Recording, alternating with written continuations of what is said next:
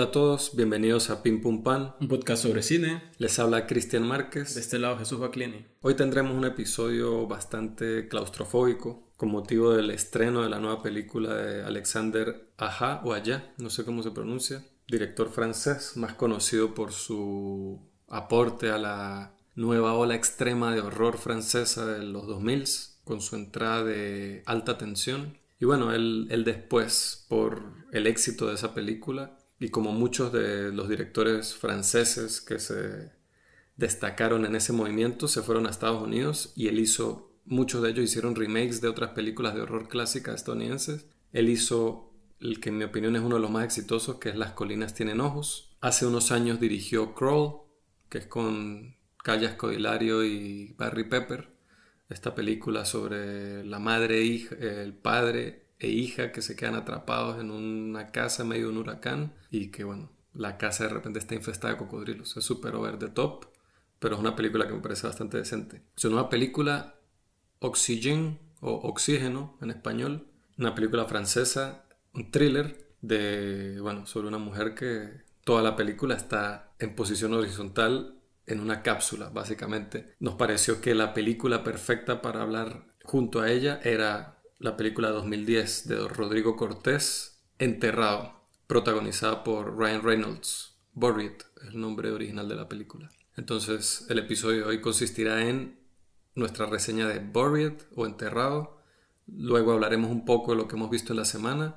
Y al final hablaremos de esta nueva película estrenada en Netflix, Oxígeno. Yo quería mencionar que, bueno, que esta película Oxígeno nos como que llegó a nosotros el dato de ella hace muy poco, o sea, hace unos días, y no nos dio como mucho tiempo de, ver otras películas para prepararnos a este episodio porque lo, habíamos comentado que es un tipo de cine del que vale mucho la pena hablar. al menos a mí me, me, interesan mucho estas... En inglés hay un término que llegué a escuchar que usaban como bottle films, como películas en botella o películas embotelladas. Y ejemplos de ellas son que si 12 hombres en pugna es uno de los más famosos, o está Tape de Richard Linklater, o hay una película que se llama Open Water, que es como el 2003, es Saw de James Wan del 2004. recuerdo la película esa chilena en la cama. En la cama es muy buen ejemplo, exacto. Esa peli qué año es, como el 2010 también creo.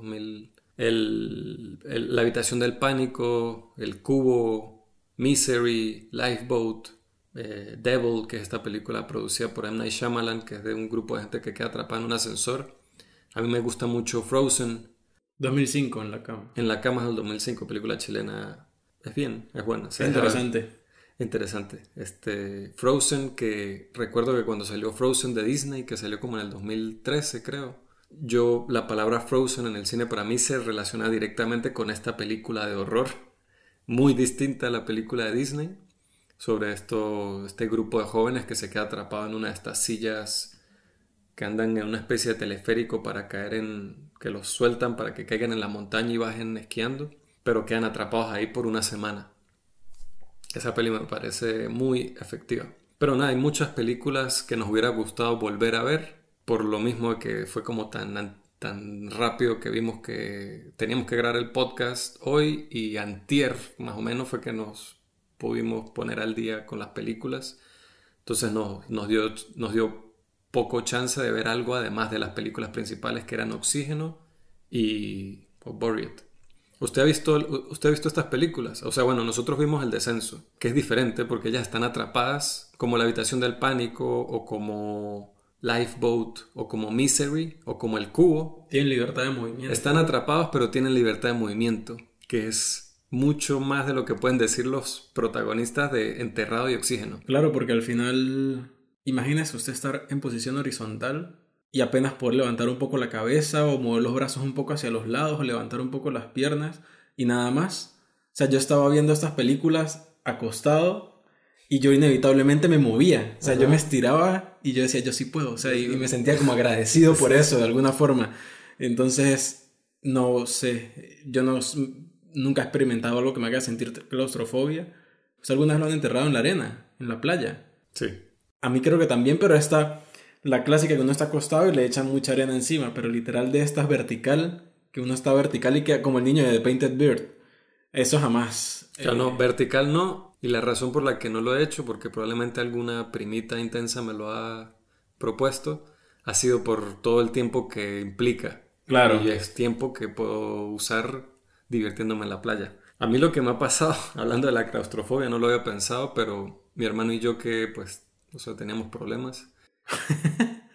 Los juegos que buscamos siempre tenían que ver mucho con peligro, con adrenalina. Entonces recuerdo que en una piscina, una vez no estamos en una piscina de estas para niños, y dentro de la piscina alguien tiró de estos, de estos como toboganes, pero para niños que se arman casi que como un Lego, que son como piezas de plástico gigantes que se arman como un Lego. Y, y entonces usted ve que no son sólidas, no son paredes sólidas, sino tienen como huecos. Entonces, por ejemplo, está la estructura del tobogán, pero lo tiraron al agua de la piscina, que en lo bajito, la piscina de los niños, y de sumergido el agua están estos huecos debajo de la, de la estructura. Entonces nosotros inmediatamente vimos eso y no nos queríamos tirar por el tobogán al agua, que fue la razón por la que lo tiraron, si lo queríamos ver si podíamos nadar y pasar entre los huecos y atravesarlo, que fácilmente nos podíamos quedar ahí prensados y ahogarnos como unos tontos. Pero lo hacíamos y recuerdo que nos quedamos prensados y desesperados debajo del agua, logramos salir al otro lado, pero eso era lo que lo hacía emocionante, que había un elemento de peligro. Y en, de niños, en otras situaciones, no voy a echar todos los cuentos aquí, pero nos pasaba eso, quizás no debajo del agua, pero que habían espacios muy pequeños, reducidos, y yo llegué a sentir ese momento en el que usted está pasando un brazo y va a pasar el otro, y usted ve que no pasa. Y, le entra a usted de repente como ese pánico porque usted ve que no, no tiene escapatoria, ni para adelante ni para atrás, usted no se puede mover, queda ahí. Y uno empieza como a gritar y, y alguien de afuera le tiene que decir respire, tranquilo, como entró, puede salir y pues uno, pero ese miedo por un segundo lo llegué a sentir. No, yo me acuerdo eh, varias excursiones a las que fuimos, a las cascadas, me acuerdo de una en específico en la que para poder uno llegar a la cascada y lanzarse de la piedra que estaba perfecta para eso, había que pasar por un, camino, entre comillas, eh, de piedra en el lateral de la cascada, pero había una parte en la que tenía que pasar debajo de una roca bastante cerca al suelo y apenas pasaba alguien, pero se sentía el roce eh, en el pecho y en la espalda, pues. Claro, y era un desfiladero, era algo que pelaba y caían. Entonces al final esa sensación de estar atrapado, aunque sea momentáneamente, es bastante fuerte. Entonces en, este, en estos casos en particular, yo de verdad que no, me parece increíble. Y recuerdo que teníamos un tío que jugaba con nosotros como a...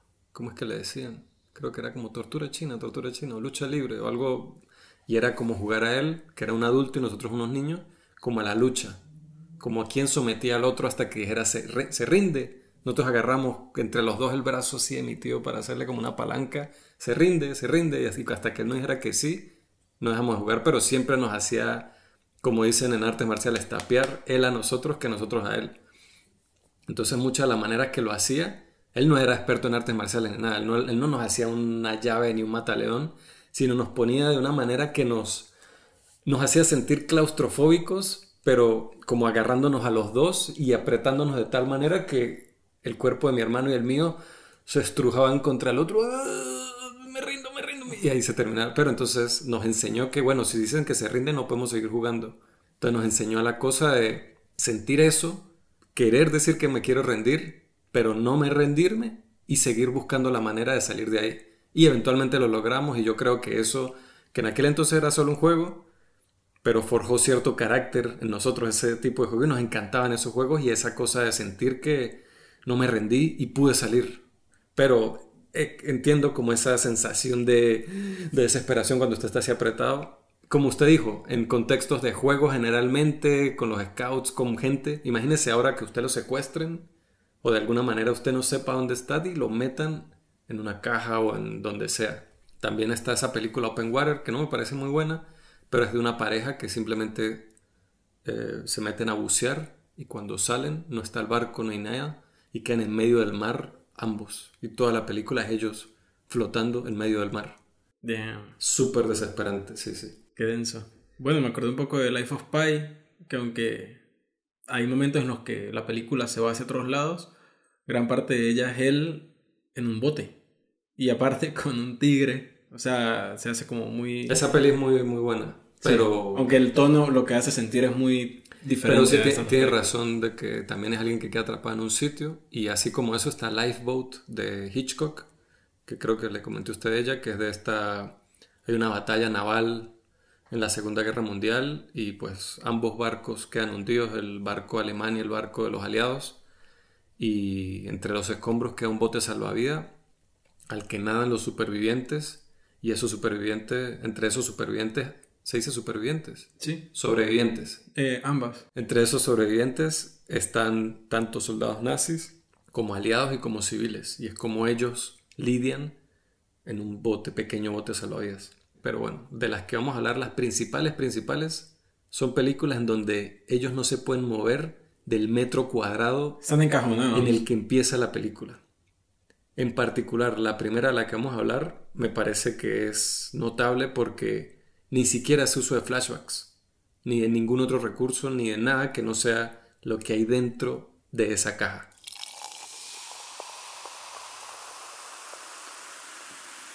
Buried o Enterrado del 2010, dirigida por Rodrigo Cortés, español. Leo la sinopsis. Paul es un camionero estadounidense que trabaja en Irak. Después de un ataque de un grupo de iraquíes, se despierta y descubre que está enterrado vivo dentro de un ataúd. Con solo un encendedor y un teléfono celular, es una carrera contra el tiempo para escapar de esta trampa mortal claustrofóbica. Ambos ya habíamos visto la película antes, ¿no? Sí. Y estamos revisitándola aquí. Bueno, lo que hemos hablado un poco en programas anteriores cuando revisitamos una película es saber qué tanto nos va a afectar respecto a la primera vez que la vimos, si va a cambiar nuestra percepción, si va a ser peor, si va a ser mejor. En este caso, la primera vez que la vi fue que la pesqué en televisión. Fue una de esas películas que durante un tiempo la pasaron bastante en TNT. Y me dejó bastante tocado esa primera vez que la vi. Incluso antes de yo empezar a ver cine o a ver películas con una manera un poco más consciente, ¿no? Sino era alguien que se topó con una película que estaba empezando y ya y me dejó bastante tocado. Esta segunda vez tenía un poco de, miedo de, de, cómo podía volverla a recibir, pero la verdad es que me dejó, creo que incluso peor de esa, que esa primera vez por simplemente yo ser un poco más consciente de muchas cosas, del mundo, de mí mismo, de mi cuerpo, eh, más allá de, de todo. Entonces nada más como empieza la película me parece que es una locura porque pasan los créditos iniciales y todo está negro y no se oye nada. Y dura así un largo periodo de tiempo que, no sé, un usuario cualquiera, incluso uno, podría pensar que algo le pasó a la película o que se fue la señal o alguna cosa, pero es que la película se toma ese tiempo de meterlo a uno en ese cajón negro. Yo la empecé a ver y tenía una luz del cuarto encendida pero medio tapada, con nivelar un poco el nivel de luz. Y cuando empezó la película así pasaron unos segundos y yo dije, ya, le di pausa, me levanté, apagué la luz y me volví a acostar a verla y ya estaba metido yo en, en esta burbuja de oscuridad. Y cuando lo primero que vemos es, se oye, es como el, eh, alguien asfixiándose, como que le cuesta respirar. Y ya uno está triste, ya uno está ahí, pero súper metido en la cosa. Y se hace demasiado original la forma en cómo completa la película, logra hacerse entretenida y muy agobiante estando todo desarrollado en un ataúd, en un cajón de madera. Estaba viendo que ninguna de las tomas se repite en, en lo largo de la película, o sea, todas son tomas diferentes. O sea, se refiere a que el valor de plano nunca se repite. Sí, o sea, el tipo de, de toma, el encuadre o el ángulo, eh, o estas cosas que hemos explicado un poco en algunos posts en nuestro Instagram, por si están interesados en verlo, eh, pimpumpam.podcast en Instagram. Son diferentes.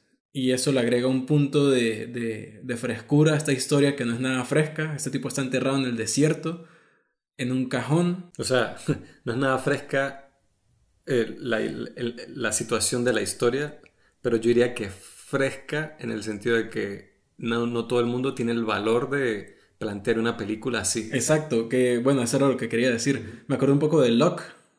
Ah, que toda transcurre en un carro, me acabo de acordar de ella, con Tom Hardy. Locke, como no pudimos haber mencionar Locke, que es una de las mejores. Muy buena.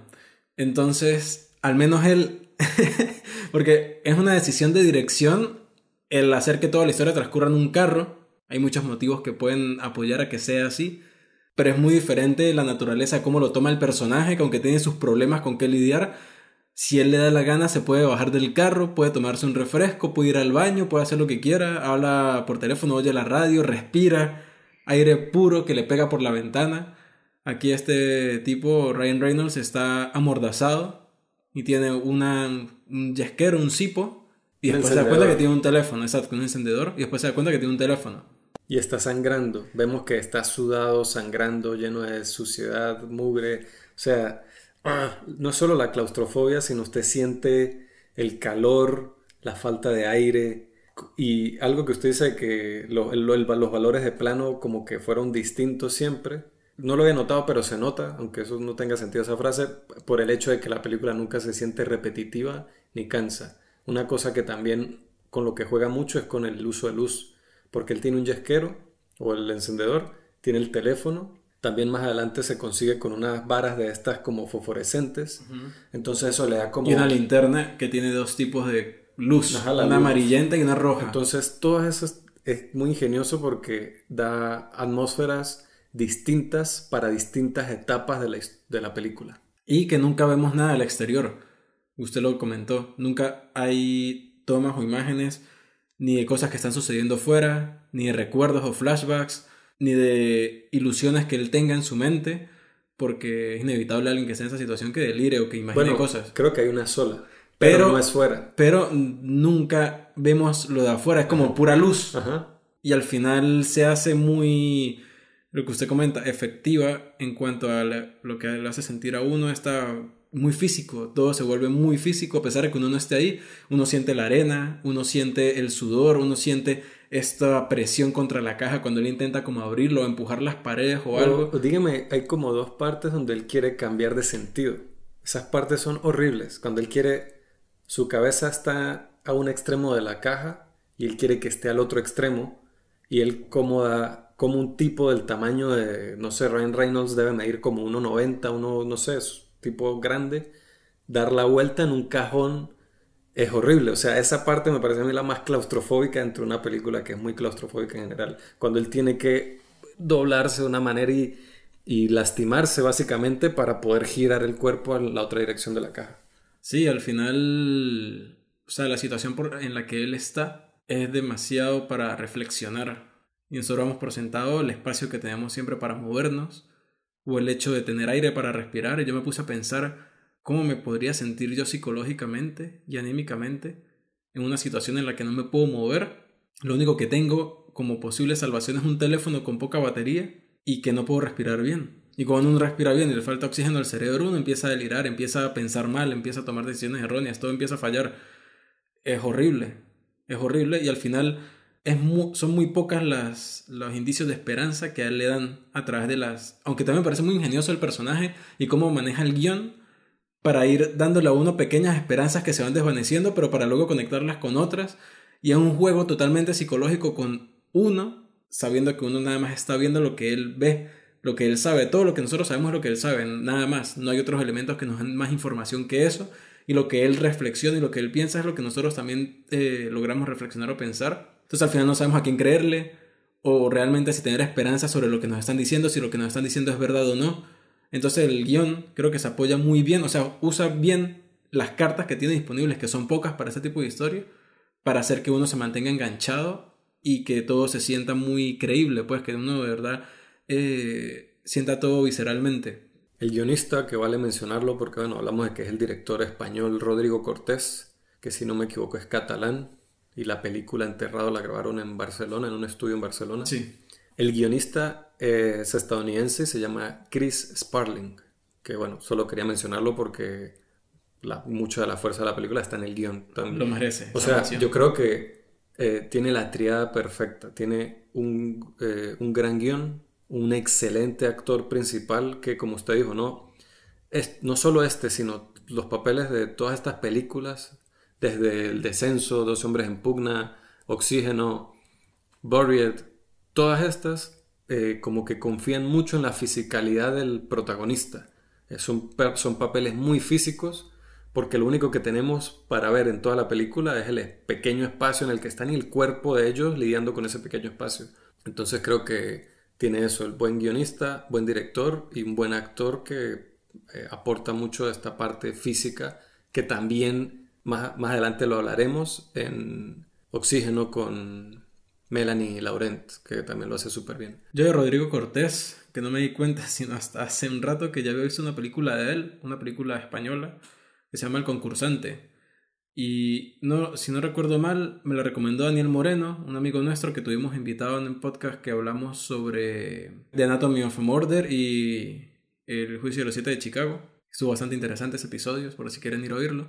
Esa película El Concursante me parece muy curiosa porque tiene cosas que me gustaron, a pesar que en general eh, siento que no es una mala película, pero no es mi tipo de película.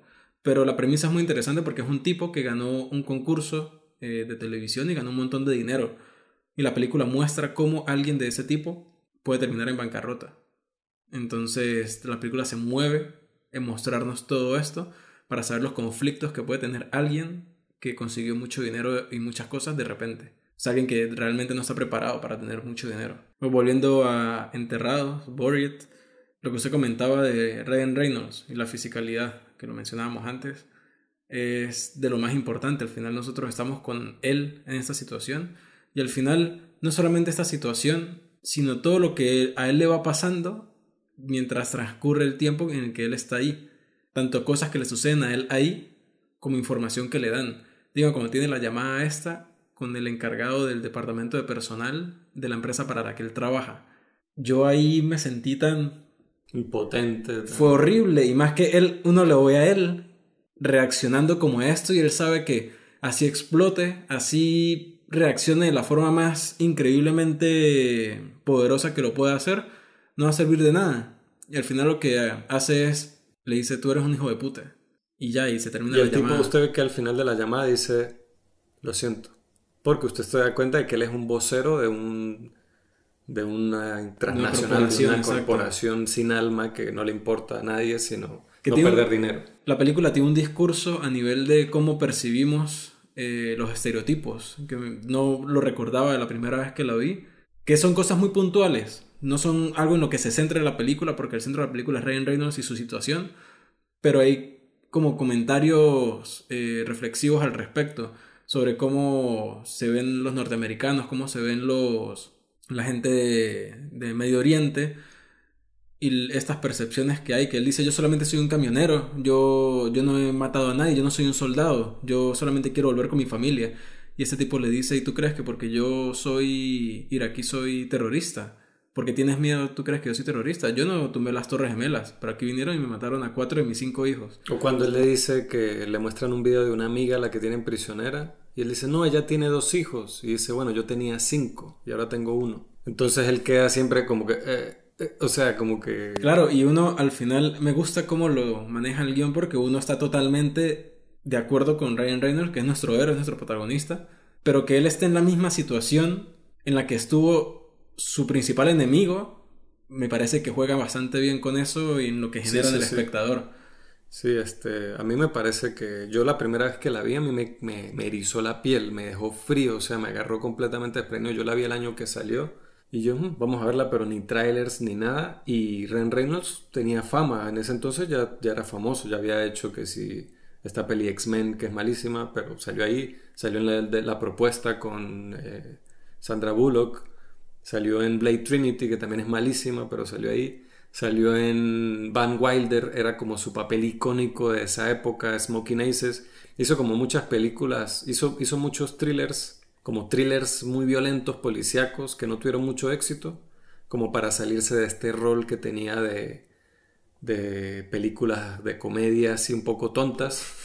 Pero a mí él siempre me pareció que es muy carismático. A él por alguna razón le caía mal en aquel entonces. Me acuerdo que era popular que a la gente le cayera mal Ryan Reynolds. Pero incluso en películas malas, si él salía, a mí me gustaba la parte de él. Porque él me parece carismático, gracioso, tiene como una presencia. Y después hizo Deadpool, así que ¿qué se puede? Y bueno, y después agarró, todas esas cualidades que tiene el carácter de la persona que es Ryan Reynolds y en Deadpool quedaron perfectos.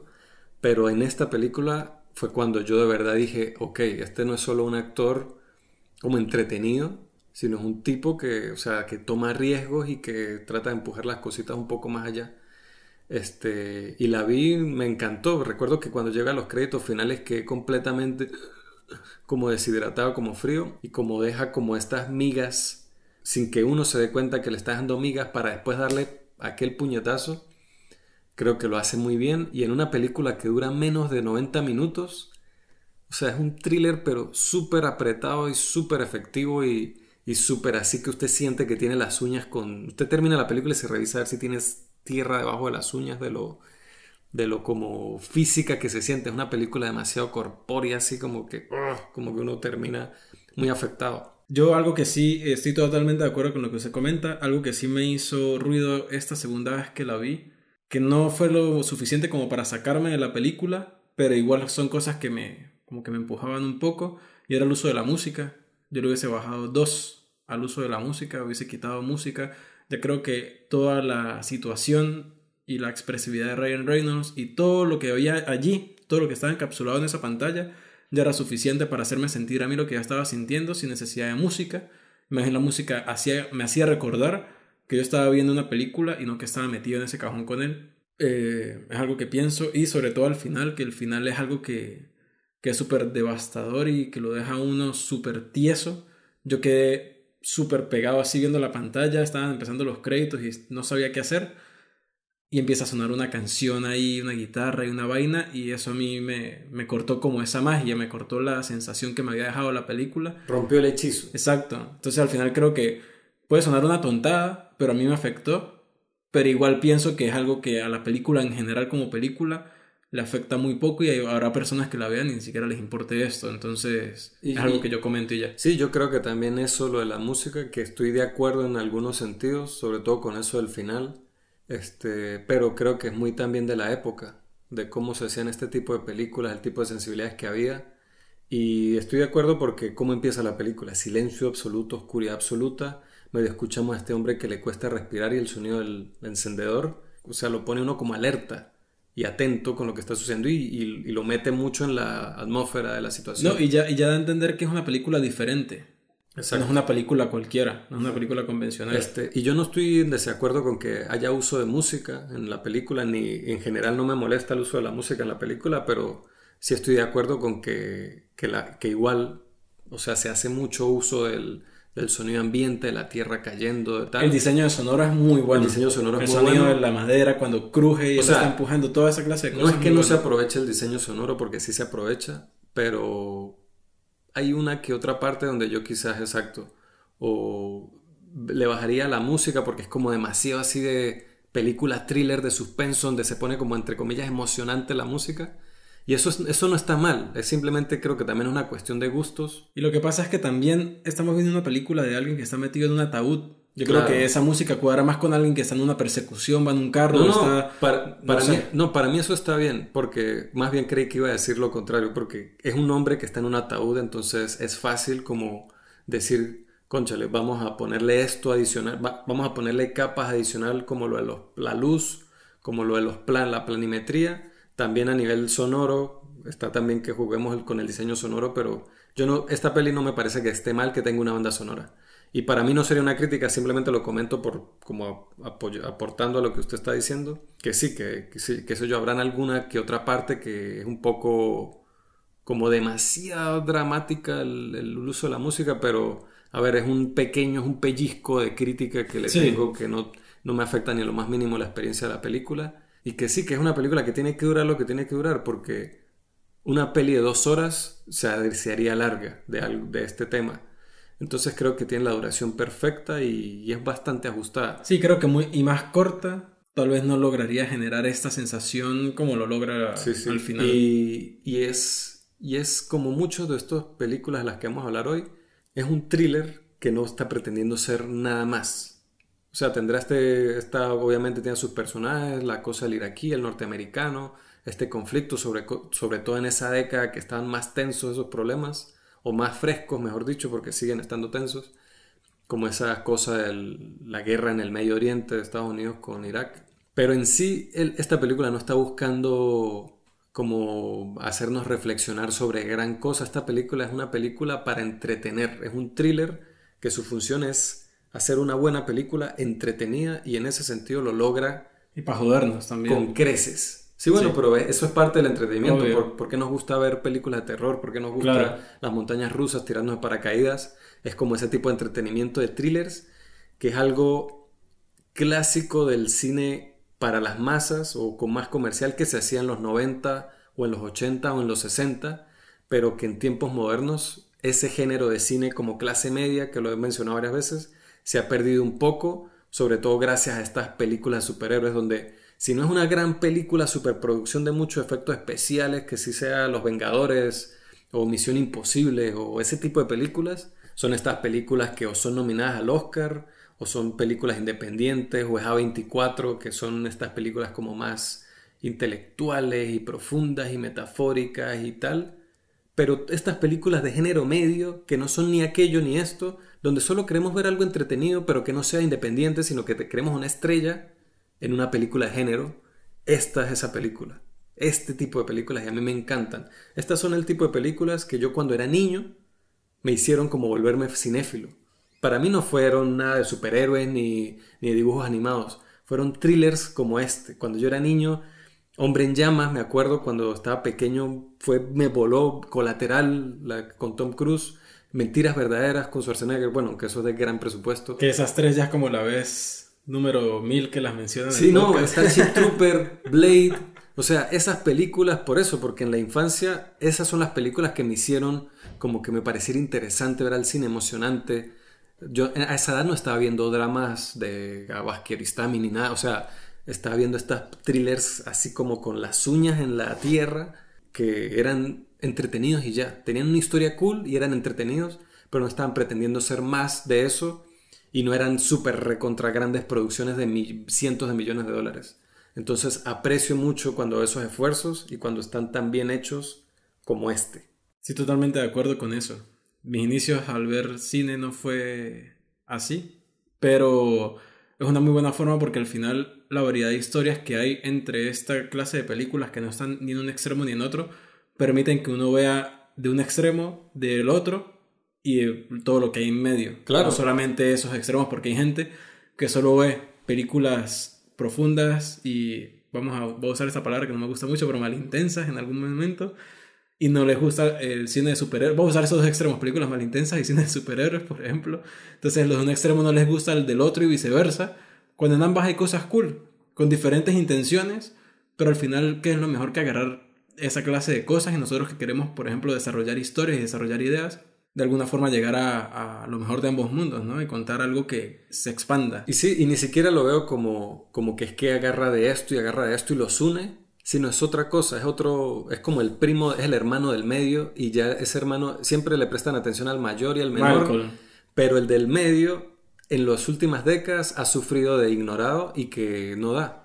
Siempre el del medio ha sido el exacto. Malcolm in the middle. Por eso, por, eso es la alegoría, porque las películas de muy bajo presupuesto, estas tal, tienen ese público muy selecto a los que, bueno, lo que le interesa es que vayan a festivales, que ganen premios y eso es lo que va a hacer que ganen dinero, o son películas que ganan su inversión muy fácilmente. Y está el otro extremo de estas grandes super películas que tienen un público pero extremadamente masivo, que pueden costar 300 millones de dólares, pero van a, van a recaudar 700 millones de dólares. Entonces, estas películas que costarán, ¿qué? 5 millones, 10 millones, 20 millones de dólares, y que recaudan unos 30, 40, 25 millones, no se volvieron económicamente tan viables como estas otras dos opciones. Pero en los últimos años, eh, como en los últimos, yo diría como 10, ocho años, se están empezando a ver más de este tipo de películas, sobre todo por, en géneros como el del horror, donde tenemos películas como Hereditary, por ejemplo. Pero nada, solo quería hacer ese comentario. Creo que es súper recomendada Buried o Enterrado. Súper recomendada Buried, Enterrado del 2010, dirigida por Rodrigo Cortés. En España la pueden ver por Rokuten TV. Que me parece curioso que es una película de un director español. Bueno, habrán sus razones y no está disponible que si en filming, por ejemplo. Y esta película, una película como esta, creo que también conseguiría un público, buen público en, Netflix. Netflix. Sí, sería un boom, la verdad. Sí, sí. Ahora hablaremos un poco de lo que hemos visto en la semana. Como dije antes, nosotros queríamos ver más películas de estas películas encapsuladas, embotelladas, pero pues no nos dio mucho tiempo, teníamos muchas opciones y dijimos, no, bueno, vamos a revisitar, o al menos yo pude revisitar una de ellas, que es la siguiente. Phone Booth del 2002, dirigida por Joel Schumacher, leo la sinopsis. El publicista Stuart Shepard se encuentra atrapado en una cabina telefónica inmovilizado por un rifle de francotirador de un extorsionador. Incapaz de irse o recibir ayuda externa, la negociación de Stuart con la persona que llama conduce a un clímax asombroso. Está un poco esplendorosa, esplendorosa esa, esa sinopsis. Pero bueno, phone booth en español quiere decir como cabina telefónica. No sé, no tengo idea de cómo se habrá llamado esa película aquí en España. Creo que en Latinoamérica, si mal no recuerdo, fue la llamada. Bueno, pero esta película es protagonizada por Colin Farrell, Forrest Whitaker, sale por ahí Katie Holmes y sale Ronda, Rhoda Mitchell también. Y Kiefer Sutherland. La voz particularmente de Kiefer Sutherland sale en la película. Tiene un muy buen elenco, pero para estándares de hoy. Pero si lo miramos para estándares de esa época, Colin Farrell tendría que veintitantos años y en Estados Unidos había hecho pocas películas. Esta era una de sus primeras películas protagónicas, pero uno ve la película y juraría que es un veterano como, como protagónico, como protagonista. Forrest Whitaker, años un poco, unos cuatro años después, se ganó el Oscar por El último rey de Escocia, pero antes ya había hecho una de mis películas favoritas que es Ghost Dog, The Way of the Samurai, Jim Jarmusch. Lo cierto es que tiene un elenco que para la época Hoy día se nota más los grandes estrellas que habían, pero en esa época no eran tan grandes como lo son ahora. Y era dirigida por Joel Schumacher, que el pobre tiene mala fama porque las personas inmediatamente lo relacionaban con Batman y Robin, que es esta película de 1998. Batman interpretado por George Clooney y donde el señor frío era Schwarzenegger y Hydra venenosa era Uma Thurman. Y pues esa película, pues nadie, no hace falta que nadie recuerde lo mala que es. Pero es una película en la filmografía de un director que me parece a mí que tiene... No es la, no es la filmografía más consistente del mundo, pero tiene muchos thrillers bastante efectivos bajo este criterio del que hablé antes, que son... no pretenden ser más de lo que son. Es un tipo que agarraba guiones muy buenos y los dirigía de una manera bastante eficaz, bastante eficiente. Yo particularmente recuerdo Falling Down con Michael Douglas, que creo que en español le llegaron a llamar como el Día de la Ira o Día de Furia. Me parece muy buena, con Robert, Duvall también sale en esa película. Y esta, Phone Booth, es quizás mi favorita. Que yo la vi hace mucho, mucho tiempo y la volví a ver con el mismo temor que estamos hablando, ¿no? De Buried, que verla y que si cumple con las expectativas, si me sigue gustando. Es una de esas películas que yo siempre recomendé, esta, esta Phone Booth pero como que la gente me decía, yo se la vi por televisión, como que les daba igual, no era una película así que particularmente levantara pasiones. A mí me encanta el guion de esta película. El guion se transcurre, bueno, como casi todas estas películas de, este tipo transcurren en tiempo real, pero la manera en que construyen al personaje Colin Farrell al principio, cómo entendemos de una vez quién es él es brutal. Y es cuando uno dice, este tipo no parece, o sea, este tipo parece un mal pachino, ya la confianza y el swag que tiene del personaje es demasiado bueno. Y la situación en la que lo ponen al principio, que es como haciendo negocios por teléfono con su asistente y haciendo un negocio con este que le dice que no, pero le dice al otro que este le dijo que sí. Entonces, porque el otro le dijo que sí, este le dijo que sí. Y llama al otro porque cree que este le dijo que sí. También le. O sea, es la cosa de la labia, como decimos nosotros, la, habilidad de las palabras, la habilidad de decir, la habilidad de con solo sus palabras lograr todo lo que quiere lograr. Además de ser un tipo muy apuesto y muy bien vestido. Entonces, en Nueva York, o sea, tiene como esa energía y Joel Schumacher usa aquí como mucho esta cosa de que a algunas personas le chocará. Vemos la imagen en sí y vemos un inserto de un cuadro del, por ejemplo, él está hablando por teléfono y vemos un cuadro aquí, un recorte de la persona con la que le está hablando. Y, hace mucho juego con ese recurso de... De, de la de, hacer multipantalla. Sí, pero no es una multipantalla porque no es que la divide equitativamente, sino es que dentro de la toma donde está Colin Farrell con el teléfono aparecen viñetas, cuadros, exacto. Es muy, es muy como una viñeta, es como una especie de cómic y eso puede funcionar a veces, otras veces falla pero terriblemente. Me parece que aquí lo hacen de una manera muy efectiva, muy enérgica, muy eficaz y, y nada, tiene mucho carisma. Se siente muy una película de su época, porque este estilo de paso con el que está vestido Colin Farrell ya se siente como una moda muy de esa época, pero es una buena representación de ese tipo de thrillers de esa década de los 2000.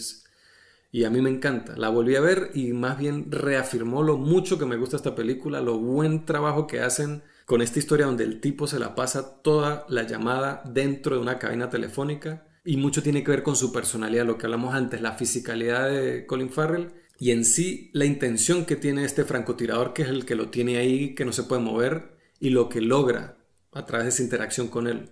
Como que decimos nosotros, le saca, le saca los trapitos al sol, lo hace como enfrentarse con su, con su verdad, con su realidad. Y usted habló hace rato de que yo la vi en aquel entonces la primera vez y me entretuvo, pero hoy la veo muy distinto porque además de que me entretiene, conecté mucho y le confieso que hasta se me aguaron los ojos, pero fue que conecté emocionalmente con ella entonces este tipo que, tiene esta imagen que quiere mantener, pero gracias a esa experiencia es como que se desnuda emocionalmente y tiene que mostrar de verdad quién es. Y es, muy buena, o sea, me encanta, me encanta esta película. Es súper, súper, súper recomendada para el que no la haya visto. El que la vio hace mil años y la vio en televisión y no le prestó mucha atención, les recomendaría que se siente a verla seriamente porque de verdad que vale la pena. Yo fui el que la vi hace unos años, pero sí me gustó mucho, la casé, la agarré empezando también. Y me gustó bastante, pero no la tengo para nada fresca. Para nada fresca. Y es de esas, cuando hablamos de las opciones para hablar, yo quería ver esta.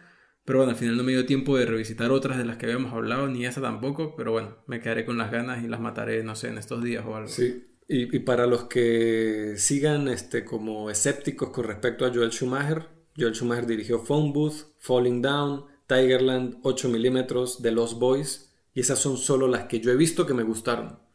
Son buenas para mí le ganan, esas películas cualquiera le ganan a lo mala que haya sido cualquiera peli de Batman ahí que bueno. Pero Phone Booth del 2002, dirigida por Joel Schumacher, la pueden ver curiosamente en Disney Plus. Yo por mi parte vi unas cuantas películas, entre esas vi High Life del 2018, dirigida por Claire Denis, y leo la sinopsis. Un padre y su hija luchan por sobrevivir en el espacio profundo donde viven aislados. Esta película eh, la tenía pendiente desde hace un buen rato porque entre algunas de las ideas que había querido desarrollar estaba el hecho de personajes en el espacio y saltan muchas en la lista, ¿no? Y High Life era una fuerte candidata para ver porque aparte de que es reciente, maneja el tema con un tono muy ajeno a lo que uno se podría imaginar de una película en el espacio. Aún no he visto Solaris de Tarkovsky, por ejemplo, pero tengo entendido que fue una de las inspiraciones, e incluso hay una especie de homenaje en High Life a Solaris de Tarkovsky.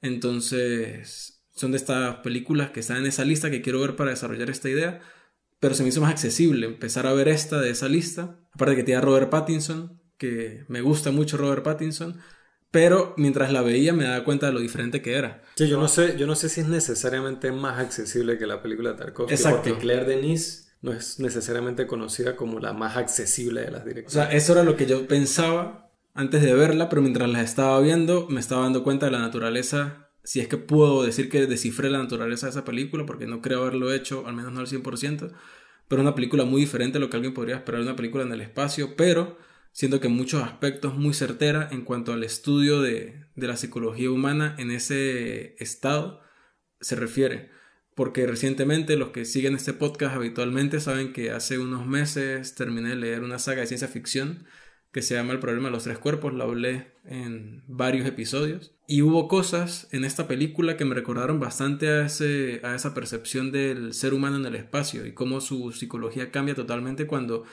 ya sea ya lejos del planeta. O sea, lo que eso, lo que eso, lo que eso representa psicológicamente no solo para el individuo, porque el individuo le afecta ya desde el simple hecho de, nosotros, por ejemplo, dejar nuestro país, ya eso afecta y eso es un cambio de, hace un clic la mente. Pero ¿cómo afecta al colectivo? Es algo que ahorita mismo no, hay pruebas de que pueda ser así, pero los indicios, o sea, como los estudios, las posibilidades de que suceda de esa forma son muy altas. Pero como ningún un grupo de humanos ha ido, se ha ido del planeta indefinidamente, ya es algo que, que no se puede estudiar con, empíricamente.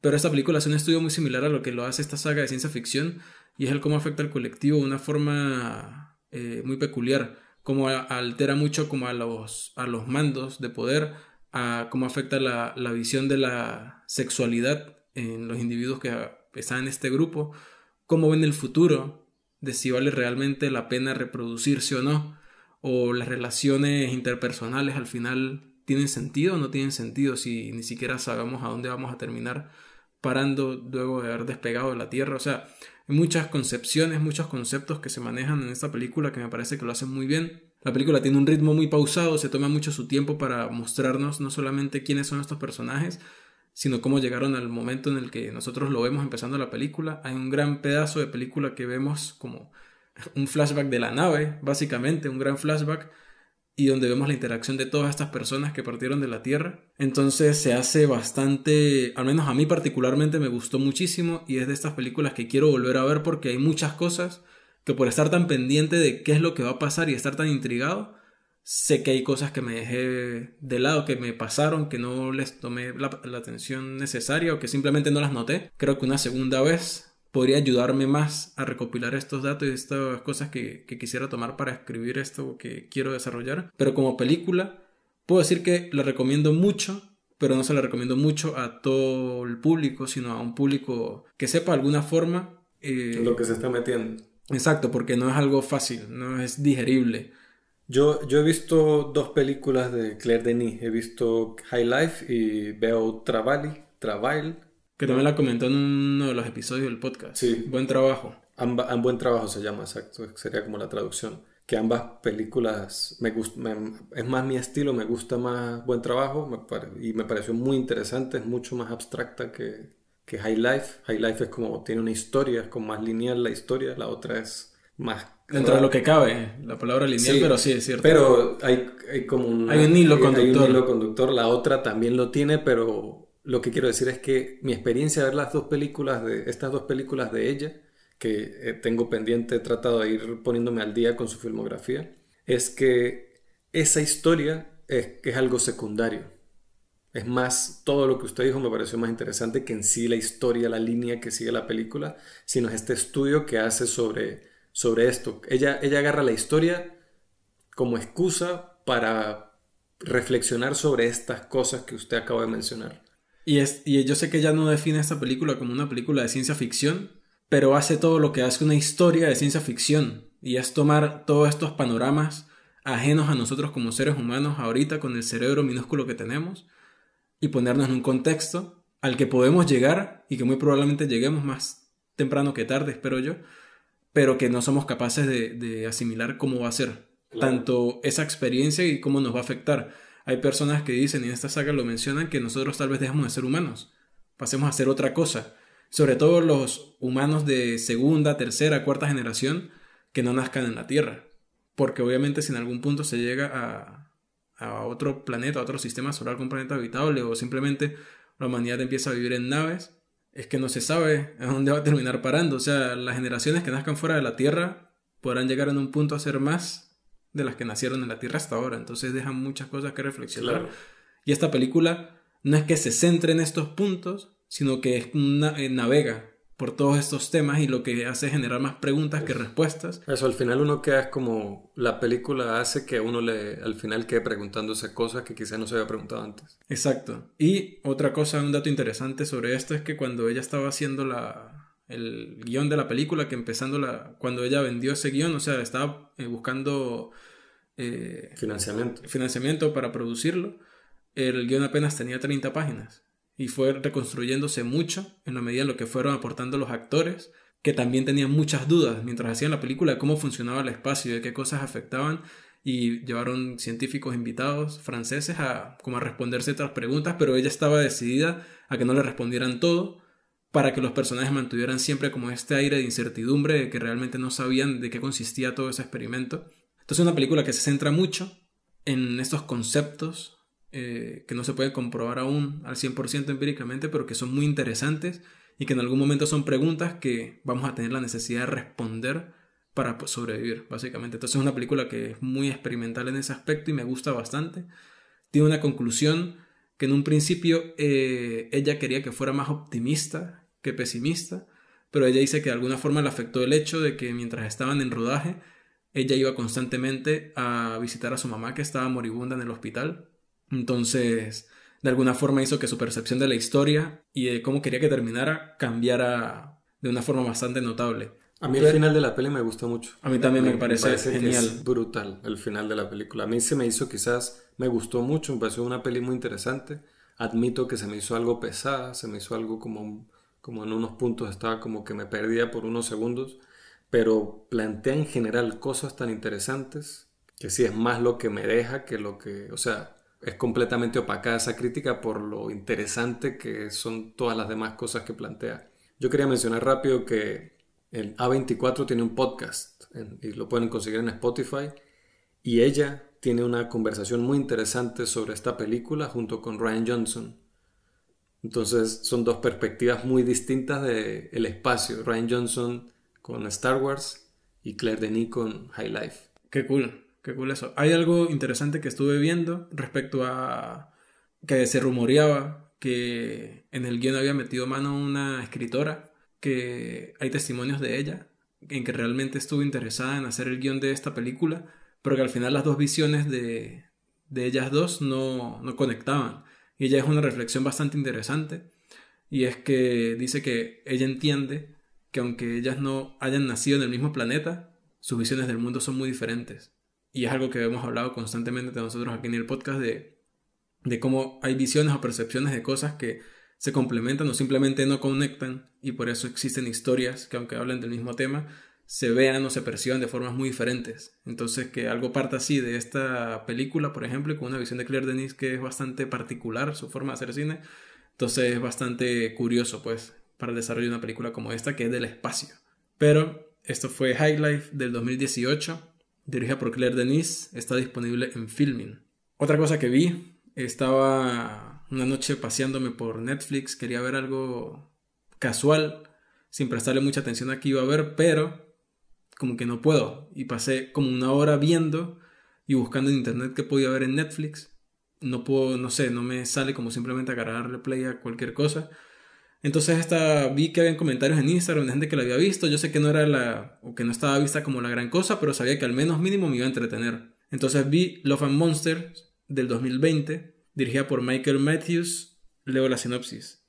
Siete años después de sobrevivir al apocalipsis monstruoso, el adorable y desventurado Joel deja atrás su acogedor búnker subterráneo en una búsqueda por reunirse con su ex. Yo empecé a ver esta película y me gustó mucho el inicio porque nos explican cómo el planeta llegó a estar como está, con animación, con dibujitos. Y me parece que es muy agradable, es muy entretenido y es súper rápido. O sea, nos pone en contexto muy rápido.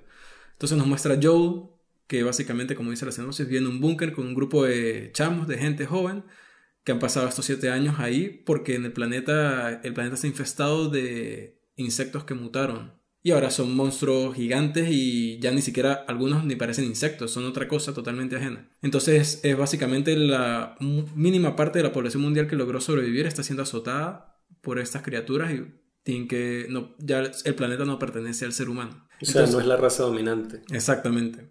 Entonces Joel, que es el personaje protagonista, Dylan O'Brien, que es el actor, muchos lo conocerán por Maze Runner, la saga de Maze Runner, el cazador del laberinto de donde más lo logré identificar yo, la verdad, porque su cara me parecía muy conocida. Él es un personaje que se paraliza de miedo muy fácil. Esa es como la forma en cómo nos lo presentan. Y la película, como dice la sinopsis, él de alguna forma se sube los pantalones y se los ajusta bien y decide salir. Y se topa con unos personajes que son bastante curiosos, son, creo que son los mejores personajes de la película a mi parecer. Pero a lo largo de, de la historia, con la gente que él se va topando, creo que me quedo con un momento que me pareció muy especial cuando él está en el búnker, él tiene una interacción muy particular con un robot. Ellos en el búnker tienen, además de sus amigos, tienen un robot que no sirve y una vaca. que se hace bastante chistoso todo eso. Pero el robot era un tipo de ayudante de, con inteligencia artificial que habían generado y justo cuando sucedió todo este desastre apenas estaba siendo lanzado. Entonces realmente pocas personas tenían la posibilidad de haber interactuado con uno y en una parte de la historia él se consigue con un robot que aún le queda un poco de batería. Y la interacción de ellos dos, o sea, toda esa escena, todo lo que sucede allí, con las sensaciones que deja, me pareció muy bonita. Yo de toda la película, que me pareció muy entretenida, completa, me quedo con este pedazo que realmente siento que se distingue bastante del resto de la película. Pero es una historia muy entretenida, es divertida, hay cosas que no me esperaba, pero que son buenas. Me parece que hicieron un buen trabajo para hacer una película que es de monstruos. Es bastante comercial, se estrenó en Netflix, pero no aburre. Al menos a mí me tuvo entretenido toda la película. Y yo particularmente soy muy afín al diseño de los personajes, al diseño de monstruos, al diseño de criaturas. Y los de esta en particular me gustaron bastante. Son muy creativos, son muy únicos. Me parece que hicieron un muy buen trabajo al momento de diseñar estas criaturas. Y la forma en cómo él, el personaje, o sea, el arco del personaje, a la reflexión que llega, me parece que es convencional, pero a la vez diferente por la propia naturaleza de, su situación, ¿no? Enfrentarse a estas criaturas y darse cuenta de que hay criaturas de que no son malas, hay criaturas que simplemente quieren vivir pacíficamente también. Es como regar esa conciencia, ¿no? Y que la gente de alguna forma se dé cuenta de que el mundo eh, cambió pero no es 100% un peligro inminente, solo hay que volver a aprender a vivir. Entonces deja como una reflexión que nosotros podemos aplicar ahora mismo en nuestras vidas sin necesidad de que haya un apocalipsis eh, nuclear o algo así. Entonces nada, Love and Monster me pareció una película entretenida, tal vez no a todo el mundo le guste, pero si alguien quiere pasar un rato o está con amigos y quieren darle play a algo, esta película me parece que funciona muy bien para eso. Love and Monsters de 2020 dirigida por Michael Matthews eh, está disponible en Netflix. Suena que si Ah, si hubiésemos hecho un episodio de esa película, hubiera sido la excusa que no se me iba a escapar de ver Starship Trooper. y usted dijo, esta no la pelo. Esta no la pelo, pero bueno, lástima. Otra cosa que vi, recomendación de Alejandro Giribone, nuestro invitado en uno de los episodios más prolíferos del podcast. Alejandro Giribone del Invernadero Horror Podcast. Muy recomendado también para quienes sean amantes del horror. Ese podcast es muy recomendado. Me recomendó The Legend of Hey, una película de animación china del 2019 dirigida por MTJJ o MTJJ. No sé, tendría que investigar un poco más al respecto, pero así aparecen sus créditos, así lo decimos aquí. Luego la sinopsis. En el bullicioso mundo humano, varios goblins viven en paz con la humanidad. Luo Xiaohei, el demonio gato, comienza su viaje de deambular porque su hogar en el bosque está destruido. Con compañeros goblin comprensivos y un maestro humano serio que aparecen uno tras otro, Hei se encuentra en el dilema de qué lado será su verdadera atribución. Goblin es como duende, ¿no? Sí, aunque realmente no sé, yo lo, simplemente todos son como espíritus. Creo que hace más referencia como que son espíritus porque en la historia se, se mencionan a sí mismos como espíritus o como los ven los humanos como demonios. Ya. Para ellos son espíritus y para los humanos son demonios. Ya. porque el, goblin no es muy propio de la mitología china tampoco. Exacto. Cosas de la traducción. La cosa es que la historia, Alejandro me la vendió muy bien, hablándome de la animación y de, de alguna forma cómo funciona el, el, mundo. Hemos hablado mucho de los animes, aunque esta película no sea anime, pero juega con muchos elementos, también como con Avatar, que el uso de los elementos y cómo funcionan los poderes. Acá me parece un uso muy original porque aparte de eso, hay otros elementos que se compenetran con estos que ya conocemos, agua, fuego, aire, también agregan otros más como en Naruto, que si rayo, madera. Entonces juega mucho con eso y me pareció bastante interesante, pero algo lo que más me gustó es que no nos explican nada. Literal, nosotros estamos siguiendo a este personaje cuyo hogar fue destruido por los humanos y tiene un resentimiento muy grande por los humanos, así como muchos otros espíritus. Entonces llega un lugar donde se consigue con estos otros espíritus que tienen su hogar, es una isla que es increíble, o sea, súper bonita, y ello, él empieza a vivir con ellos. Pero más adelante aparece un personaje que va, que pertenece como un gremio. Lo que digo tal vez no tenga mucho sentido más adelante, pero es que la película, lo que dije antes, no se toma la molestia de explicarnos nada. Eso a mí me gustó porque nos sueltan a ver la visión de estos personajes y lo que están viviendo. Entonces seguimos a este niño, el espíritu gato, que conoce a este grupo y de alguna forma se alejan y él queda capturado por este invasor que llegó a esta isla. Entonces este tipo externo que llega a la isla y hace que todos se separen es un humano. Entonces hay un dilema de por qué es un humano y trabaja para espíritus, pero son espíritus que no odian a los humanos. Entonces hay como un mensaje de amor-odio respecto a que se puede traspolar a nazis, judíos o un tema más actual, eh, Israel-Palestina. Son situaciones muy complejas y esta película pone como manifiesto estas dos versiones, ¿no? De un mismo conflicto y entender de que hay personas que son buenas y que son malas y que a pesar de que estén influenciadas por su contexto por su ideología de, entorno, puede ser mala, puede ser buena, pero esa ideología o ese entorno no lo define. Lo define como esa persona ha asimilado todo eso que lo ha rodeado. Entonces, el dilema principal de esta película es eso. Pero yendo a lo que realmente más me llamaba la atención, que la historia se hace bastante común, o sea, la historia me parece que está muy bien, son personas, aunque el guion, la estructura del guion no es muy convencional. En ciertos momentos me sentí perdido porque al final no sabía de qué trataba, o sea, no sabía hacia dónde se iba la película. Pero al final cuando la veo al arco completo entiendo más o menos que una historia convencional, pero creo que la forma en que está contada se toma más tiempo de mostrar ciertas cosas que otras, a diferencia de un guion de tres actos donde el segundo acto es el más extenso y esta clase de, de conceptos que manejamos, ¿no? Pero la acción, que era una de las cosas que más quería ver en la película, creo que me dejó un poco con ganas porque es muy buena.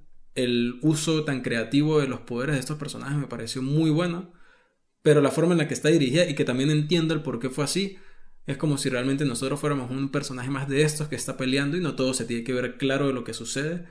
Pero a mí me dejó con ganas porque al final no entendía muy bien qué estaba sucediendo en estas dinámicas de acción y en estas peleas. Pero contrario a eso, otra cosa que sí me gustó mucho y de las cosas que más rescato de la película, que es contrario al anime, en el que siempre hay una situación en la que está un grupo con tres personajes que son del bando bueno, vamos a separarlos en blanco y negro, aunque no me gusta, pero para que sea más fácil. Están tres personajes buenos en una dinámica, están preparando un plan y de repente llega uno malo. Y llega, jaja, oh, llegué yo aquí y los voy a acabar. Y ellos, oh, no, no sé qué, no, pero ya tú sabes. Y se empiezan ahí como a hablarse y a responderse. En esta película no pasa nada de esa paja. De una. Aquí llega el villano, estos tres se miran, le dicen, ya saben. Y de una vez se van, este se queda recibiendo el coñazo que este malo ya le dio. Y de una vez de ahí para abajo está en un edificio, de ahí para abajo ya es desastre y viendo cómo resuelven la situación. O sea, no hay paja de por medio se siente muy real en ese aspecto. Defina, no hay paja de por medio. No hay verborrea, no hay cosas innecesarias, no hay... Sí, no, está el típico discurso del villano antes de atacar, sino él llega y tiene el elemento sorpresa y lo va a aprovechar. Así mismo, o sea, yo valoré eso muchísimo. Me gustó mucho eso y siento que es una película de animación que la recomiendo mucho porque es muy diferente, es muy original, es muy creativa, es bastante... Yo no me lo esperaba. Nada más el tipo de animación, el diseño de los personajes, a mí particularmente, que soy como muy afán, soy muy afín a eso, eh, ya que bueno, a veces hago personajes, dibujo, ilustro y tal, me atrapa mucho ese aspecto visual. Siento que la historia en algún punto me perdió por esta mismo que mencioné antes de que no es muy común la estructura que tiene y que al final la historia es bastante... O sea, le falta como un gancho que termina de agarrarme al menos a mí. Pero en general me parece una buena película. Bastante recomendada. The Legend of Hay del 2019. Está disponible en Filming. ¿Y usted diría que es, es de alto presupuesto? O sea, se ve, que es una película cara, la animación y eso. Porque la película que yo vi también recomendada por Alejandro, que es el que nos está abriendo como esta puerta al cine animado chino, eh, de La Serpiente Blanca eh, se veía como una película con más presupuesto del que yo creí que iba a tener en cuanto al... O, no sé si es que ya es tan accesible esa tecnología o ya hay artistas tan increíbles que hacen que con poco presupuesto algo se vea así de increíble.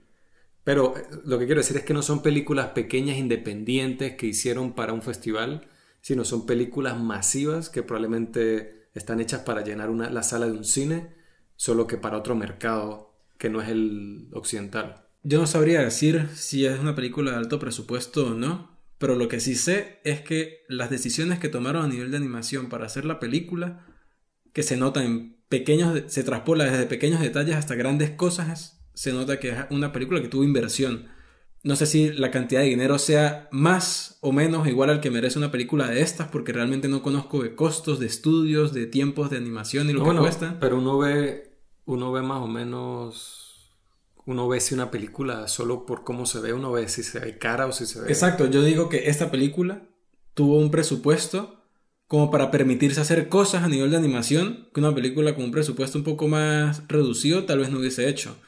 Entonces siento que sí, podría ser, pero bueno, no puedo dar certeza de ello. Pero es una película que visualmente me atrapó bastante. Se hizo muy atrapante. Oxygen, o Oxígeno en español, del 2021, dirigida por Alexandre Allá o Ajá. Leo la sinopsis. Una mujer se despierta en una cámara criogénica sin recordar cómo llegó allí. Mientras está quedando sin oxígeno, debe reconstruir su memoria para encontrar una salida a su pesadilla. Lo mencioné antes, ¿no? Alexander Aja es uno de los directores de este movimiento de cine extremo francés de horror que ha tenido más vida después de, esas películas. La mayoría de esos directores se volvieron como una especie de One Hit Wonder. Sacaron su gran película súper cruda, violenta, súper ya icónica y después de eso como que no hubo mucho así como muy exitoso que llegue al nivel de esas películas. Creo que Alexander Aja es uno de los que más ha alcanzado ese, de los que más ha hecho algo como interesante, digamos, con su carrera de cineasta. Yo admito que yo no soy experto con, con la mayoría de estos cineastas. Mucha esta información viene otra vez, de, parece que es el invitado fantasma de este capítulo, de Alejandro Giribone, que él sí es experto en esto. Y también que, por cierto, escribió una reseña muy buena de Oxígeno en su página de Instagram del Invernadero, el Invernadero Horror Podcast. Y ah, eh, lo mencionamos con Phone Booth, con Buried. Es una película que es un thriller, pero con todas las de. O sea, es compacto, así como bien ajustado y que solo es una película, es entretenimiento para adultos. Uno dice entretenimiento para adultos y la gente va a pensar otra cosa, pero me refiero a que es una película con una, con una visión comercial para entretener, pero para un público adulto. No es algo de superhéroes o que no podemos decir groserías o que no puede aparecer violencia, sino es este tipo de película de cine de clase media bien hecho, bien hecho. Y este tipo hizo Oxígeno, hizo Crawl, hizo Las colinas tienen ojos, High Tension, o sea que ha hecho más películas, pero esas todas son películas que cualquiera de esas las puede poner un domingo, estar con unos amigos, con su pareja, lo que sea, y van a disfrutar bueno, entre comillas, disfrutar, porque algunas son bastante estresantes y tienen escenas bastante crudas, violentas, y les gusta ese tipo de entretenimiento, ¿no? Oxígeno, digamos que es como de todas esas películas, creo que es la que tiene un, un atractivo más comercial en algunos sentidos, porque no es tan violenta como las otras. Su película anterior, que también tiene un atractivo más comercial que las anteriores, es sobre unos cocodrilos que se lo pasan comiéndose a todo el mundo en la película, entonces pero esta no, no, es tan gráfica, es más como es la historia, es el, guion y la actriz, la locación. Y al principio uno cree que va a ser similar a Buried, ¿no? A Enterrado. Y esto lo comentaba con Alejandro, pero es interesante porque la película no se termina tratando tanto de cómo salir de allí, sino de descubrir quién soy, porque ella se despierta allí con amnesia. Entonces, obviamente es muy claustrofóbica, pero es más como el misterio de ese quién soy, dónde estoy y por qué estoy aquí. Con Buried entendemos bastante rápido quién es él y por qué está allí, pero queremos saber cómo va a salir y es la lucha de él de salir de ese lugar. Entonces vemos a esta mujer que está en una especie de cápsula médica, que uno ya se da cuenta que es algo futurista, porque sí, es, es como una inteligencia, una cápsula que es una inteligencia artificial, que si ella necesita anestesia, la cápsula se la administra, le dice que el oxígeno está en 40% y sigue bajando, que hay algún tipo de problema con la cápsula. Y, uno está constantemente como... En se conecta a internet. Se conecta a internet, puede hacer llamadas telefónicas, o sea, hay muchas cosas que... Que yo necesito de esa cápsula. sí, o sea, imagínese que existiera esa cápsula. Me hizo recordar un poco a Elysium. No sé si usted no. esa película. No la he visto. Yo la vi hace poco en Netflix, no la, hablé, no la hablé aquí en el podcast porque me pareció la cosa más olvidable X. Por eso es que no la he visto. Pero en esa película están los estratos sociales. Está la gente de la Tierra y la gente de que vive en esta especie de estación espacial super Beverly Hills. Y es de la gente de la Tierra que tiene enfermedades terminales, que a veces quiere viajarse y casi que irse ilegalmente a esa estación espacial porque todas las casas tienen una cama que es como, una, como estas cápsulas, donde simplemente le hunden dos botones y cura cualquier enfermedad en segundos. Entonces gente que se está muriendo en la Tierra, la, la cura para esas enfermedades por las que están muriendo millones de personas en la Tierra, la tienen en esa estación espacial, en una cápsula en la que se acuestan y en segundos los curan. Entonces, toda la comparación es porque me recordó a esas cápsulas, pues, de Elysium. Pero eso no tiene mucho sentido. No, bueno. No, lo busquemos sentido. Eh, sí, sí, tiene sentido dentro de la película, pero bueno. El, punto es que es, un, tiene muchas más comodidades que las que tenía el pobre Colin Farrell en esa cabina telefónica, o las que tenía el pobre Ryan Reynolds en el ataúd en el piso, o las que tenía el pobre hombre en zoo encadenado a la pared. Tiene más comodidades, pero es la cosa de quién soy, porque ya no recuerda quién es. Y se vuelve como esa búsqueda de la identidad y donde vemos que esta cápsula funciona como aliado, pero también como enemigo al mismo tiempo, porque, qué sé yo, tiene procesos automáticos donde después de cierto nivel de oxígeno, eh, genera, eh, ¿cómo es? Hace eutanasia compasiva, algo así. No, no, para que la persona que está aquí no muera de una persona atroz, le haya una inyección letal y ella, yo no quiero morir por inyección letal y es ella lidiando con la máquina para que no haga eso, pero al mismo tiempo gracias a esa máquina es que puede hablar por teléfono y tener información sobre muchas cosas. Pero no sé, para mí terminó siendo súper efectiva, súper compacta y tuvo dos plot twists que no me, yo no me los esperaba. hablando con Alejandro me dijo que él se esperaba uno de ellos pero el otro sí lo agarró completamente desprevenido. Y no sé, me pareció una película tal cual como lo que definían esas películas de clase de ese género medio, en este caso de ciencia ficción, súper, súper efectivas. También me hizo pensar mucho en, en Locke, creo que esta se compara más con Locke o con The Guilty. Verga, The Guilty, otra más. Que, que son películas donde lidian mucho con, con llamadas telefónicas y son personajes que están, o sea, bueno, de Guilty Lock no están en peligro inminente ellos, ella sí, pero es la cosa de que ellos a través de eso es como más un descubrimiento de ellos mismos y lidiar con sus vidas en ese momento. En eso creo que se parece a... Recuerdo un poco también de Searching. Searching, ¿verdad? La de... Sí, la El director de Ron. La que es toda por... Por una pantalla, ajá, exacto.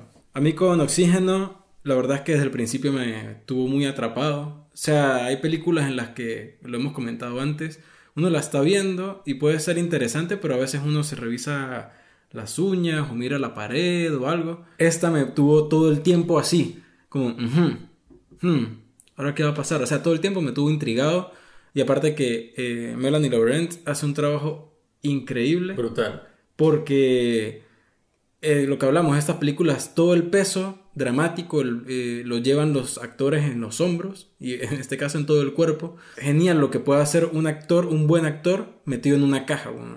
Muy físico, otro, otro papel completamente físico, como el de Ryan Reynolds. Increíble, y no, y las decisiones que ya tiene que tomar. Que, a ver, Ryan Reynolds, creo que la mayor preocupación de él es más la batería del teléfono y en cierto punto otra cosa que le sucede al cajón. Pero acá es el aire. No, bueno, él también. Lo que pasa es que él no tiene un medidor, pero en ese ataúd también se va a acabar el oxígeno. Lo que pasa es que, bueno, dentro de todo el problema se hace menos notable eso. Pero. a, mí quizás, a mí quizás se me hizo muy notable porque yo la vi después, enterrado, después de ver esta. Mm. Entonces, él desde el principio dice que le cuesta respirar. No, yo también lo hice igual. O sea, uno es consciente de eso. Pero dentro de todas las cosas que lo rodean, creo que esa era la cosa que menos afectaba al menos al espectador. A mí no. Creo que, depende de cada quien, pero entiendo lo que se refiere porque aquí literalmente hay un número que nos está diciendo tanto por ciento de oxígeno. O sea, entonces eso lo tiene uno al borde del asiento. No, y a pesar, y, aparte que hay un elemento extra, y es que obviamente todos damos por sentado que si nos falta aire nos morimos. Pero acá le está diciendo, no, si baja de tanto porcentaje pasa esto, y si baja más todavía pasa esto. Entonces ya uno tiene el trauma y como la idea, y aparte que hay unos, unas imágenes de ella imaginándose cuando se acaba el oxígeno, y es ella con las luces rojas dentro de la cápsula y ella sin poder respirar. Que a mí eso me dio mucho miedo. O sea, esas tomas me dieron mucho miedo. Yo me imaginé siendo ella sin aire, imagínense, no puede respirar, weón. Y ni siquiera eh, ahogado con agua, por ejemplo, que es el testimonios que he leído por internet de gente que ha estado como a punto de ahogarse o esta clase de experiencias. O que se ha ahogado y lo han reanimado. Exacto, que es muy diferente el hecho de ahogarse en agua o que simplemente el oxígeno falte y ya. O sea, me parece una locura, pero esa imagen me dio mucho miedo. ¿Usted tendría preferencia hacia una de las dos? Yo tengo entendido que las personas que mueren ahogadas en agua, al final se sienten en paz. O sea, sienten como una tranquilidad, como que ya no hay problemas. Pero, el, o sea, usted, usted ha tenido la sensación de quedarse sin aire en el normal, en un sobre tierra. Obviamente ambas van a llegar a un punto de desesperación que creo que es lo que más afecta, la desesperación por no poder respirar. Pero tengo entendido que es cuando ya los pulmones están llenos de agua. O sea, ya cuando se llenaron de agua ya hay como cierta sensación de paz. O es lo que describen. Okay. Pero cuando no se llenan de nada, simplemente falta y falta y falta y sigue faltando, creo que debe ser muy diferente la vaina. Entonces esa película, eh, lo dijo antes, es muy afectiva en cuanto a lo que deja, las sensaciones. Ella se lleva todo. La actuación de ella es increíble, es esencial, no solamente su expresividad facial, el cuerpo completo, las decisiones que tiene que tomar. Pero me parece, ah, usted comentaba que Alejandro, que hay dos plot twists, que uno lo agarró desprevenido, el otro no tanto. A mí me pasó igual, no sé si con los mismos puntos, pero hubo algo que cuando uno se da cuenta de, de eso, yo dije, ya sabía. O sea, ya, ya lo había asimilado como de esa forma. Entonces no me agarró de sorpresa. Y hubo otro que sí me dejó como verga. O sea, fue como, fuck, esto sí no me lo esperaba para nada. Pero hubo decisiones, sobre todo hacia el final de, de la película, que yo pensé, pero ¿por qué ella no hace esto? Desde un principio, desde el momento en que ella supo cierta información, lo primero que yo pensé fue, esta es la solución. Pero es de las últimas cosas que ella hace. Y para mí eso, a pesar de que yo digo que es una muy buena película, me mantuvo súper entretenido todo este tiempo, al final ese pedazo se me hizo medio frustrante. Porque yo decía, pero es que ahí está, o sea, ahí está, casi que quería meterme y darle como un golpecito, que claro, no entienden la situación de ella, pensar está jodido, pensar racionalmente y lo hace muy bien. No, pero ella hace, ella más bien toma decisiones, yo creo que algo efectivo de esta película y de las otras es que los personajes toman decisiones que a mí no se me hubieran ocurrido. Totalmente de acuerdo. ella a veces hizo algo que yo, mierda, pero... O que son tan rápidos para pensar o para unir puntos o se les ocurre anotar un número para después usarlo para otra cosa que uno dice, yo me hubiera quedado allá detrás acordándome el número, o sea, sí, yo no. Pero el guion me parece muy bueno. O sea, el guion juega con muchas cosas que lo hacen muy efectivo y me parece una muy buena película. A diferencia de Buried, esta película usa elementos de recursos de video, usa flashbacks. Claro, porque estamos hablando mucho de la identidad de ella, de quién es ella. Ella tiene que recordar y hubo una parte en la película, alguien con quien ella está hablando por teléfono que le dice algo sobre la importancia de qué recuerdos se, se desencadenaban primero que otros. Y eso juega totalmente a favor o en contra de ella y nosotros como espectadores, porque al final, si uno se acuerda primero de algo antes que de otra cosa, el contexto cambia. Es una cosa totalmente diferente. Entonces, el, el decidir qué cosas hacer que el personaje recuerde antes para construir la historia y en adelante y saber qué cosas irle mostrando para que al final pueda unir esos puntos y mostrar el panorama como es, me parece muy ingenioso, me parece que es como buscar realmente la, mejor configuración para todos estos elementos y que calcen en esta buena historia. Yo la disfruté, dentro de lo que acabo de disfrutar estas películas. A mí, me, a mí sí me agarraron por sorpresa los dos plot twists. Había el primero, digamos que, que fue como que uno de alguna manera sospecha o se imagina algo así, pero el segundo sí ni, ni vergas, o sea, sí fue como que damn, o sea, fue como que fuck. Entonces, póngale que van a, va a estar siempre, que para mí eso no es algo, no necesariamente, hay gente que, que le encanta la película, pero se adivina el final, qué chimba, malísima. Yo ya, yo ya me sabía el final, soy más arrecho que esa película. Y yo odio a esa gente, odio cuando hacen ese comentario porque yo Ay, cuando, y si, la película es buena y usted la ve por segunda vez, justo ya se sabe el plot twist. Entonces deja de tener. Deja de ser buena. Deja de ser buena porque usted ya sabe. me da rabia. El punto es que, que, que, lo sepan o no, que lo predican o no, uno, uno de los plot twists no, no va a ser, no creo yo que afecte el disfrute de la película. No, es que así uno supiera todo. Es eso mismo que usted está comentando. Si la película igual logra hacer que uno se sienta así y que uno pase todo ese rato intrigado, como yo estaba, por ejemplo, la película lo logró. Y, lo del recurso del flashback, al principio a mí no me cayó muy bien, porque sentí que era como demasiado. Al principio es mucho y es como un estilo de, de mostrar el flashback muy de. muy de. no sé, de serie de televisión de los 2000 como en la manera en, así como flashes, así como que las luces y como que entra y sale así como todo rápido. Y a mí en cambio, el lunes, yo, yo digo, a mí me gustaron los flashbacks en general, digo, en Buried me gusta que tenga como los cojones de decir me quedo dentro de la caja toda la película y no salgo más. Y aquí digo, bueno, pero puedo aceptar que una película haga otra cosa, como 127 horas. Hace un recurso, hace muy buen juego con eso, con lo de Flash. esa, película también es otra. Esa es otra brutal que no, habíamos olvidado a, comentar, pero aquí la comentamos. Con Jane Franco. Jane Franco, Danny Boyle, muy buena peli. Pero yo lo acepté, dije, bueno, no, está bien, tal, no todas las películas tienen que ser así. El único flashback que me cayó mal fue justamente ese de rojo. El de que las luces se ponían rojas y ella parecía así porque me pareció como que me sacaba mucho de...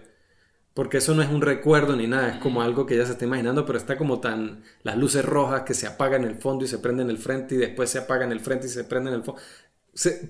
mi cabeza, quizás rebuscando las cosas, la sintió demasiado hecha y no me la... Esa, esa, esa toma en particular de ella así como torcida, imaginándose, quedándose sin oxígeno, no fui fan. pero cuando vi de qué iba la película, en cuanto a que no es tanto de cómo sale aquí, sino de quién soy, el hecho de los flashbacks está completamente justificado y la película prácticamente no podría funcionar sin usar ese recurso como lo usan, excepto por esa parte de ella ahogándose sin oxígeno. Pero en general este, está completamente justificado y muy bien hecho. Y hay películas en donde el final final de la película, que no vamos a hablar de spoilers, o bueno, no sé si usted quiere hablar de spoilers, pero no voy a comentar spoilers aquí. Al final final yo dije, está bien. Me gustó ese final. Me gustó, está bien. A, mí me... es que yo pensé exactamente lo mismo. O sea, porque dije... Como, los últimos 10 segundos de película. Porque dije, esta película se puede haber acabado 15 segundos antes, pero con eso que muestran al final es como que... Coño, de vez en cuando está bien que termine así, o sea, está bien. de vez en cuando, pero lo cuenta usted. De vez en cuando las películas, bueno, si veo tres y la cuarta es así, bueno, está bien. Pero si veo tres seguidas así, ya está mamado. Y se queda. No, y, y también que siento que la historia, por, por la misma, porque es que termina al final termina siendo una película muy distinta en mi cabeza que la que empecé a ver. O sea, la que empecé a ver, totalmente. un personaje y un entorno y me imaginaba un mundo que terminó siendo muy distinto, wink wink, al que resulta siendo al final. Entonces, este, me, no sé, a mí me gustó, me pareció muy entretenida. Yo, a mí porque es que si hubiese terminado 10 segundos antes, por ejemplo, yo me puse a pensar, no es que al final no me gustara, me parece que está bien, pero me puse a pensar qué pudo haber pasado. Eh, claro, que qué Porque tantos problemas que hubo pudieron volver a suceder. Entonces, y algo que me quedé pensando es que hubo una, un elemento determinante hacia el final de la película, que es como con la que concluye y uno se queda con que esto es lo que pasó. Pero, si algo más llegaba a fallar más adelante, ahí ya no había otra película. Iba a ser una película de dos segundos. Ok. ¿Sí me explico? No. Yo no quiero hablar de spoilers de esta película. No, y creo que, me parece que es mejor así, con lo que dijimos creo que es suficiente para que las personas sepan de qué va y que se animen a verla. Es muy buena, incluso para verla acompañado, con amigos. Está súper cool de que todos se pongan a verla. Yo la recomiendo. Lo otro lo hablamos. Sí, yo también la, la recomiendo bastante, como dije. Creo que es uno de esos thrillers. Es que es el típico, lo vuelvo a hacer hincapié, es el tipo de películas que cuando mi tío nos invitaba a su departamento, mi el tío cool que era soltero en aquel entonces, nos invitaba a su departamento a ver películas y él llegábamos y tenía un poco de DVDs. No, mira, estas son las películas del fin de semana y generalmente eran este tipo de películas, eran thrillers de este tipo. No eran películas de, no eran caricaturas ni de Disney, ni eran grandes películas de superhéroes que no existían, sino eran estos thrillers así emocionantes con un gran plot twist y así como que, que muchos de ellos nos dejaron devastados, pero traumatizados que nos daba miedo ver la siguiente película porque creíamos que iba a terminar igual que... Me acuerdo que una de ellas fue Hyper Creepers. ¿Usted llegó a ver esa peli? No. Bueno, el final de esa película es horrible, sobre todo para un niño de 9, 10 años. Fue espantoso. Entonces nosotros, Dios, quedamos como que, oh my god, ¿no?